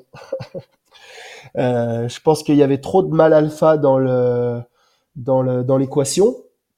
Euh, à l'époque, ils ont et qui étaient en plus jeunes à l'époque, donc qui avaient pas forcément le recul nécessaire pour mettre de côté tout ce qui va pas pour voilà pour se concentrer sur un objectif de victoire. C'est dommage parce que intrinsèquement parlant, c'est une des franchement, c'est une des plus grandes équipes de l'histoire, hein, parce que chaque année, on, euh, quand Kyrie, euh, James Harden et Durant étaient à Brooklyn, euh, quand il y a eu la réunion des Warriors, là avec les Suns, chaque année, on est là à dire ouais, le, plus grand Big Three de l'histoire, le plus grand Big Four de l'histoire.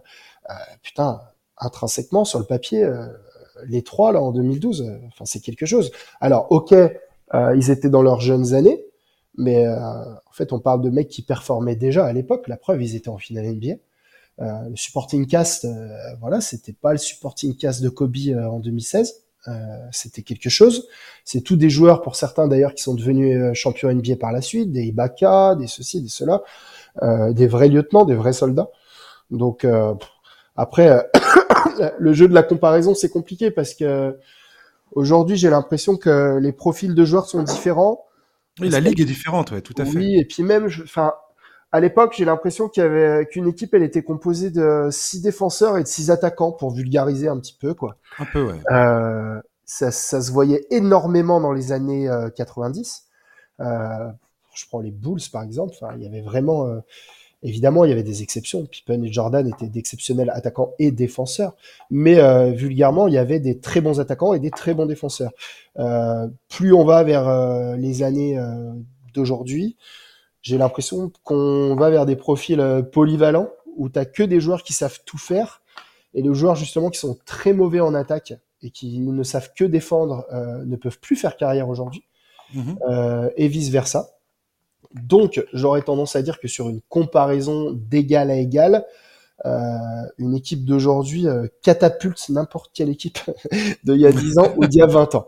Après, c'est un constat, je sais que c'est un débat euh, qui, est, qui est assez enflammé depuis toujours. Et moi, perso, j'aime pas trop ça, en fait, comparer les époques, parce que j'ai l'impression que c'est juste mathématiquement impossible d'avoir raison. mais en tout cas, c'est intéressant, c'est marrant mais j'ai l'impression que quand même le, au niveau, la manière avec laquelle est construite l'équipe euh, du Thunder aujourd'hui, la polyvalence des mecs, la manière avec parce qu'un mec comme Shai par exemple, qui est l'attaque, un des attaquants le plus smooth de NBA, qui est un des meilleurs scoreurs de NBA, qui va probablement être MVP. En fait, personne n'en parle jamais, mais c'est un putain de défenseur quoi. Grave. C'est un putain de défenseur. Il est pas loin. Je sais pas si c'est même Paul le meilleur intercepteur de la NBA. Si, si, je crois. Euh, ouais. Bah, en tout cas, il caracole dans, les, dans le top 5, ça c'est sûr et certain. Il y a longtemps qu'il avait pas pris sa pique, mais c'est pas les, la moyenne d'interception de Chris Paul euh, qui se jette sur tous les ballons et euh, qui coûte 20 points à son équipe à chaque match. Je veux dire, lui, il est là, il défend, il défend sur l'homme, il défend, il est là physiquement. Euh, enfin, tout le monde défend. Chet Holmgren, tout le monde parle de Chet Holmgren, mais en fait, Chet Holmgren, c'est déjà un des meilleurs défenseurs de la NBA. Il a complètement modifié le, visage de cette équipe par rapport à l'an dernier où il était blessé donc il n'a pas joué sa saison de sa, sa, première ce qui aurait dû être sa saison de rookie et on voit bien que sa présence a totalement modifié le visage de cette équipe. C'est incroyable. Jalen Williams et Lugensdort. Alors euh, moi j'ai rien contre euh, André Robertson hein, qui était euh, un des meilleurs défenseurs de sa génération. Euh... Au début, c'était Tabo Sefolocha en 2012. Sefolocha et André Robertson. C'était lui, et après, c'est André Robertson. Effectivement, c'est tout à fait ce que tu dis. C'est marrant parce qu'il y a 12 ans, c'est pas si loin que ça. En tout cas, moi, ça me semble pas si loin que ça. et euh, et il y a un monde qui sépare la NBA de 2012 et la NBA d'aujourd'hui, de 2024. Ça se rejoint avec ce qu'on disait tout à l'heure. C'est presque plus le même sport. Mais complètement. Et euh, cette équipe du Thunder, il y avait, je me souviens, Kendrick Perkins, euh, poste 5, il y avait euh, Tabo Sefolocha qui, euh, qui, avait du mal à, qui avait du mal à scorer, euh, mais qui était là comme spécialiste de la défense. Je me souviens dans la, la série face aux Spurs, c'est lui qui défend sur Tony Parker et qui pose énormément de problèmes aux Spurs parce qu'il il arrive à, à éteindre l'efficacité de Tony qui ne, qui ne peut plus faire ce qu'il fait d'habitude. Et, euh, et, effectivement, il y a une grosse, grosse différence. C'est tout à fait ce que tu as dit. Les, équipes étaient montées très différemment. Et, quand je repense à cette équipe du Thunder 2012, je me dis souvent que cette équipe a été malgré elle prise euh, aussi dans dans l'évolution du basket, parce que le, les Warriors 2015 sont, arrivent trois ans plus tard. Et la ligue est déjà en train de changer. D'ailleurs, cette équipe du Heat est déjà la preuve qu'on se tourne plus vers le small ball. Il y a Shane Battier, il y a Chris Bosch qui, à la faveur d'une blessure, s'est retrouvé sur le banc, donc Shane Battier va être, promu au, poste 4, et puis tout d'un coup, il réalise que ah bah ça marche en fait. Et euh, ils vont se retrouver avec ce 5, Bosch, euh, James, Battier, Wade et, euh, et, Chalmers. Et ça va, être, ça va être cette équipe qui va défoncer tout le monde. quoi. Alors que le Thunder, ils se, ils se sont raccrochés à Kendrick Perkins parce que Kendrick Perkins, fallait qu'il se cogne les Dwight Howard, les, les Pogazol, les, les, les Tim Duncan et ainsi de suite, les, la Marcus Aldridge mais ils n'ont pas suivi, ils ont pas suivi cette évolution. Enfin, en tout cas, ils ont été pris de court par l'évolution naturelle de la ligue, qui était un peu imperceptible à l'époque, ou du moins personne pouvait prédire que ça allait se barrer, ça allait se barrer dans ce sens-là, quoi. Et d'ailleurs, c'est une des questions que je voulais te poser, c'est que je me dis que ça, un mec comme Sam Presti, qui est aujourd'hui à la tête du plus gros trésor de pic de draft de l'histoire de la ligue, euh, quand tu vois comment il a conçu cette équipe de 2024, les profils des joueurs qui, composent cette équipe, euh, le, fait qu'il s'est pris, on oublie très vite, mais Sam Presti s'est pris une tonne de merde sur la tête pour avoir transféré Arden en octobre 2012. Alors que grosso modo, c'est parce que le proprio lui a dit, mec, on n'a pas l'argent, on donnera pas l'argent euh, et on paiera pas la luxury tax pour pour ce gars-là, quoi. Et j'ai l'impression qu'aujourd'hui, Sam Presti, je sais pas s'il y a un côté revanchard, mais, euh, mais lui a beaucoup évolué aussi dans sa façon de concevoir et de, et de prendre le pouls de la ligue. Aujourd'hui, avec ses pics de draft, il peut carrément remédier, je pense, à n'importe quelle évolution, n'importe quelle situation. Ah, c'est clairement lui qui, je dis pas, je dirais pas qu'il tire les ficelles de, de, toute la ligue, mais pas loin, pas loin. Bah après, c'est ce qu'on appelle, euh, enfin c'est le c'est le, le, process, quoi. C'est ce qui s'est passé avec les Sixers, mais qui malheureusement euh, n'a pas mené à quelque chose de très concret parce qu'il y a eu pas mal de blessures surtout. Mais c'est ce qui aurait dû se passer avec les Sixers c'est ce qui se passe avec le Thunder. Et aujourd'hui, les gens qui suivent la NBA comme toi et moi, on sait très bien que, euh, et il faut le dire aux fans des Spurs notamment, euh, c'est qu'une reconstruction, en fait, ça prend pas deux ans. Ça prend pas deux ans, tout simplement. Mais, mais même, même 10 ans, même 12 ans, là, ce que fait Presti, en fait, c'est exceptionnel en vrai c'est un travail de longue haleine. Euh, Aujourd'hui, ils en touchent enfin le, ils en touchent enfin le fruit. Euh, tant mieux parce que bon après, le Thunder c'est quand même assez particulier parce qu'ils ont Presti a réussi à, il a réussi à faire des coups. Il a réussi à faire le coup Chris Paul par exemple, qui euh, pour le coup, euh, si l'année où Chris Paul est là, où ça va, en, euh, ça va au premier tour de playoff. Et, euh, contre Houston, ouais, c'était en sept matchs. Ils ont été à deux doigts de les battre. Quoi. Contre James Harden, enfin, c'est un truc de fou. Euh, après, en soi, les résultats, on s'en fout, quoi, parce que évidemment que le Thunder visait pas le titre cette année-là. Par contre, euh, voilà, est-ce que c'est pas une année en fait où euh, où, où, la présence de Chris Paul a permis euh, bah, à des mecs de progresser plus que ce qu'ils auraient dû progresser? Je pense que, Che Alexander progresse énormément au contact de Chris Paul. Moi, j'en suis persuadé. C'est la première année où il est là, du coup? Ah non, non, Chegiljus Alexander, il arrive en 2019 et le transfert de Chris Paul, je crois qu'il est euh, juste après, puisque c'est Westbrook qui est envoyé à Houston dans ce deal. Ouais, donc voilà, ça, euh, là, je le dis comme ça. Euh, il vient de, oui, t'as raison, il vient de débarquer, ouais, t'as tout à fait raison. Je le dis à la va-vite, mais moi, j'imagine que le fait d'avoir eu Chris Paul pour la première saison de Shai au Thunder, à l'époque où Personne n'en avait rien à foutre de Shai, en fait. Tout le monde parlait de Paul George. Euh, il sortait d'une saison top 3 MVP. Euh, enfin voilà. Aujourd'hui, on se dit ah mais en fait peut-être que Chris Paul il l'a pas fait venir pour aller au premier tour de playoff. En fait peut-être qu'il l'a fait venir pour euh, apprendre la life aux petits jeunes qui arrivaient. Et c'est que des petites choses comme ça, tu vois. le Gordon Hayward là, qui va faire 6 mois avec Thunder cette année, bah, bah c'est c'est pas un mec qui va mettre 36 points en demi-finale de conf. Par contre est-ce qu'il bah voilà il est, il arrive avec son expérience. Il a été dans des grosses équipes comme à Boston. Il, il connaît la vie. Il est passé par des moments compliqué. Enfin, je veux dire, même humainement, c'est euh, au-delà même des pics de draft et de toute cette stratégie-là. Euh, j'ai l'impression qu'avec Presti, on est sur un gars qui est bah, qui flaire les bons coups, euh, les bons coups humains, sociaux, quoi, pour pour faire grandir une équipe. Et à l'arrivée, ben voilà, aujourd'hui ils sont pas premiers de l'Ouest, mais pas loin, et, et c'est une équipe qui pourrait nous surprendre au printemps. Complètement. ce que tu as dit tout à l'heure en début de podcast quand on parlait des Wolves, c'est que le Thunder, quelque part, on n'a aucune enfin, ce groupe-là, on n'a aucune façon de le, d'aucune manière on peut le comparer à quoi que ce soit, puisqu'on les a jamais vus ensemble faire, se confronter à une série de playoffs. Et je suis persuadé, toi, voilà, on, on a assez d'expérience pour savoir que une équipe expérimentée va forcément réussir à en s'emparer au moins d'un match, si ce n'est plus, rien par rapport au, rien qu'à rien qu'au métier, quoi. Ça, c'est quasiment sûr et certain. Maintenant, c'est pas dit que ok si dès le premier tour arrive à trouver des solutions, arrive à, à grandir plus plus vite qu'on ne l'aurait pensé et euh, et sur la simple base du talent qui inonde, qui irrigue cet effectif, parviennent à faire un vrai coup en playoff dès cette, dès cette année. Clairement. comme on le disait tout à l'heure, le système du play-in fait que, euh, encore plus qu'avant, les playoffs deviennent une autre, euh, c'est un autre sport, quoi. C'est un autre sport. Tout à fait. Euh, après, je sais pas, hein, dans le, dans la feuille de route de la franchise, je pense pas que ce soit la finale NBA en 2024, hein, chaque chose en son temps. Par contre, euh, je pense qu'on peut être que surpris, quoi. On peut être que surpris. Faut pas en attendre trop.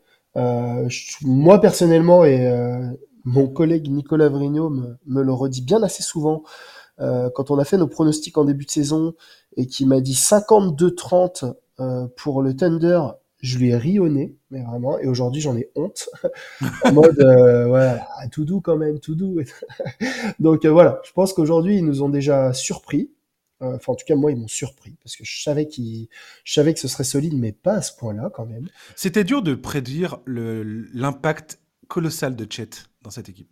Mmh. Bah, après, il est l'impact, il est colossal, mais je pense que il faut vraiment regarder les matchs pour le vraiment pour le comprendre, pour le constater. Alors c'est sûr que on peut très vite faire le raccourci de il joue, euh, ça gagne. Euh, mais c'est un petit peu plus compliqué que ça. Il faut vraiment, j'encourage vraiment les gens à, putain, à regarder les matchs de Chatham Green et de sortir déjà de cette espèce de comparaison relou euh, qu'on fait tout le temps avec Wembanyama. C'est deux joueurs différents qui, ont des, euh, qui auront des carrières différentes. Euh, mais la manière avec laquelle euh, Holmgren a révolutionné l'équipe du Thunder, c'est incroyable. C'est incroyable en défense. Il change la géométrie en fait du terrain. C'est monstrueux, c'est monstrueux. C'est mm. euh, c'est assez fou en attaque, mais je trouve que c'est surtout incroyable en défense. C'est tout à fait ça. Euh, ouais. Enfin, moi, le Thunder en défense, c'est j'ai jamais connu euh, cette franchise-là en fait bah, à ce niveau défensif. Et clairement, enfin, il est incroyable. Il a 20 ans. on a l'impression qu'il connaît déjà tous les rouages de bah, d'une attaque, tout simplement il est capable de défendre euh, loin du ballon, il est capable de défendre sur l'homme, il est capable, enfin, il, est aérien, euh, il est, euh, c'est un mec qui hésite pas à aller au contact aussi, qui se cache pas. Waouh, bah putain, franchement, je suis, je suis vraiment content pour eux qu'ils aient réussi à mettre la main sur lui parce que je pense qu'on n'en parle pas assez. On n'en parle pas assez, puis on n'en parlera jamais assez parce que il y aura toujours malheureusement pour lui. Euh, ouais, l'ombre de Victor. Euh. Ouais, ouais. Après, tant mieux pour, euh, tant mieux pour nous, tant pis pour lui, quoi. Mais je pense que s'il n'y avait pas Wembanyama en NBA là, Chet Holmgren, on parlerait de lui tous les jours, tous les jours, tous les jours. Tout à fait. Après, son rôle est tellement différent dans une équipe de Kessie qui est déjà installée, enfin qui, qui s'installe, qui est en train de s'installer parmi les, le gratin de la conférence Ouest. Euh, Alexander, en fait, moi, ce qui m'impressionne beaucoup, beaucoup dans cette équipe, c'est la complémentarité des éléments qui la composent. Comment Presti a construit cette équipe, comment le coach arrive à articuler tout ça sur le terrain. Et, effectivement, l'entente entre euh, Alexander, Chet Holmgren et surtout Jalen Williams. Encore une fois, je, je vais en revenir à ce gars-là, mais j'ai adoré la saison de rookie de Jalen Williams quand bien même je suis un de ses premiers fans, j'aurais jamais imaginé une progression aussi rapide à ce niveau de jeu, en fait. Et en fait, c'est l'intelligence des, joueurs qui composent cet effectif. On peut, personne pourrait, va, me dire que c'est pas, c'est pas, c'est pas fait exprès. Il y a un scouting clairement effectué du côté du Thunder pour dire voilà le profil de joueur, au-delà du talent, au-delà de, au-delà de tout ça, je pense qu'il y a un profil de joueur qui est, euh, qui est visé par, par Presti et, et, le coaching staff. Et ça marche, ça marche. Ils ont trouvé une, ils ont, en tout cas, ils ont une formule qui, qui a l'air de, de fonctionner euh, comme pas possible, quoi. Quand tu vois comment ils sont sérieux sur le terrain, tous ces, tous ces gamins là, parce que c'est tous des gamins. Enfin, faut arrêter, quoi. Et une équipe aussi jeune n'est pas sans, pour moi, excessivement rare de voir une équipe aussi jeune jouer aussi bien. Et le Thunder 2012 était beaucoup plus euh, euh, tenait son talent, enfin, était beaucoup plus reposé sur le talent de ses joueurs et les capacités athlétiques de ses joueurs. Or, cette équipe-là, de 2024, ça va au-delà de ça, en fait. Pour moi, il y a un basketball IQ, une intelligence de jeu qui est vraiment remarquable et excessivement rare à cet âge-là. Oui et puis c'est, euh, même si ça peut paraître un peu réducteur, c'est le le fameux, euh, le groupe vit bien, en fait. Et ça, c'est tellement important. C'est tellement, tellement important. C'est ce qui c'est ce qui a, c'est ce qui a permis à une équipe comme les Cavs, par exemple, de de résister à la tempête quand les stars étaient blessés. Parce qu'en fait, euh, à Cleveland, on sait que Bickerstaff, il est ce qu'il est au niveau au niveau de la plaquette, mais par contre humainement c'est quelqu'un de super. Donc ces groupes vivent bien, voilà. Euh, c'est ce qui a permis à, c'est ce qui a permis euh, aux Grizzlies en fait euh, pendant quelques mois avant qu'il y ait tous ces soucis-là, bah, de cartonner. C'est qu'en fait sur le terrain ça a envoyé et quoi qu'il arrive, on savait qu'il y aurait des dingueries parce qu'en fait le groupe vit trop bien. Les mecs ont envie de se faire plaisir les uns les autres et ça, et bah comme tu l'as dit en fait, ça aussi c'est le travail d'un, c'est le travail d'un architecte, c'est le travail d'un GM, c'est enfin là je vais faire un peu d'ego trip et tout, mais euh, mhm. je, le ramène vachement. Nous, par exemple, dans l'équipe de Trash Talk, euh, on en parle souvent. Euh, on a des profils super complémentaires, des manières de voir la vie, le basket, des, des trains de vie différents, des âges différents. On vient d'endroits différents, des provinciaux, des parisiens.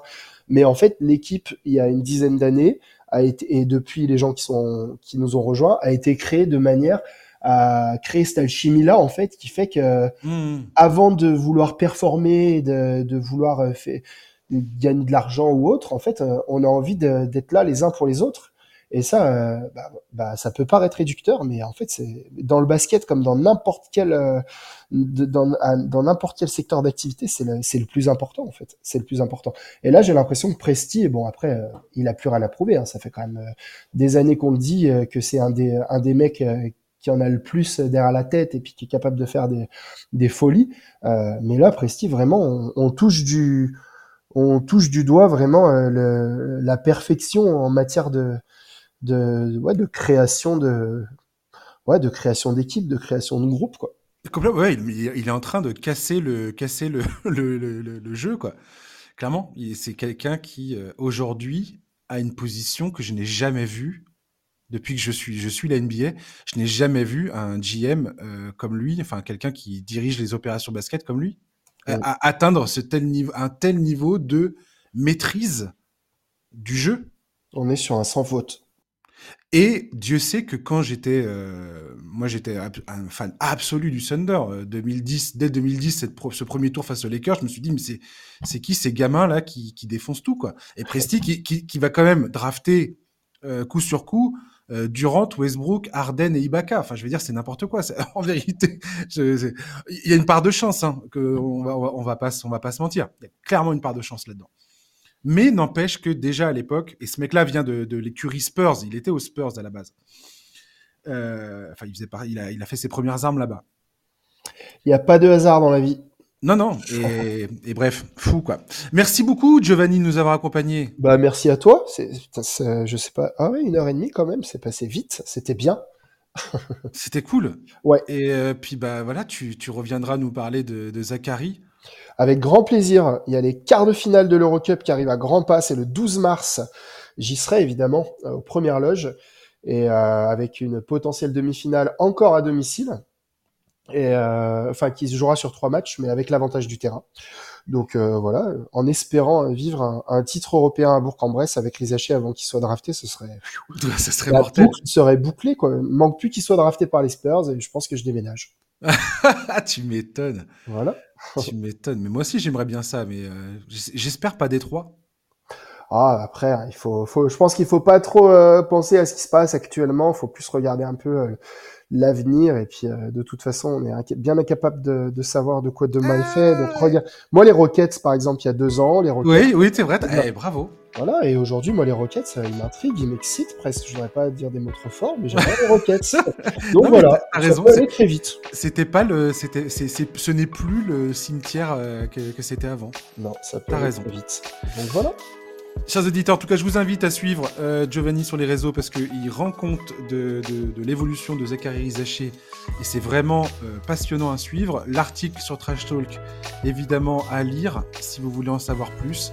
Euh, voilà, donc merci de nous avoir fait profiter de tes lumières, Giovanni. Et avec puis, bah, plaisir. Yes. Et chers auditeurs, on se retrouve la semaine prochaine avec un nouvel invité. Et d'ici là, bah, je vous souhaite de passer une bonne fin de journée, un très bon week-end.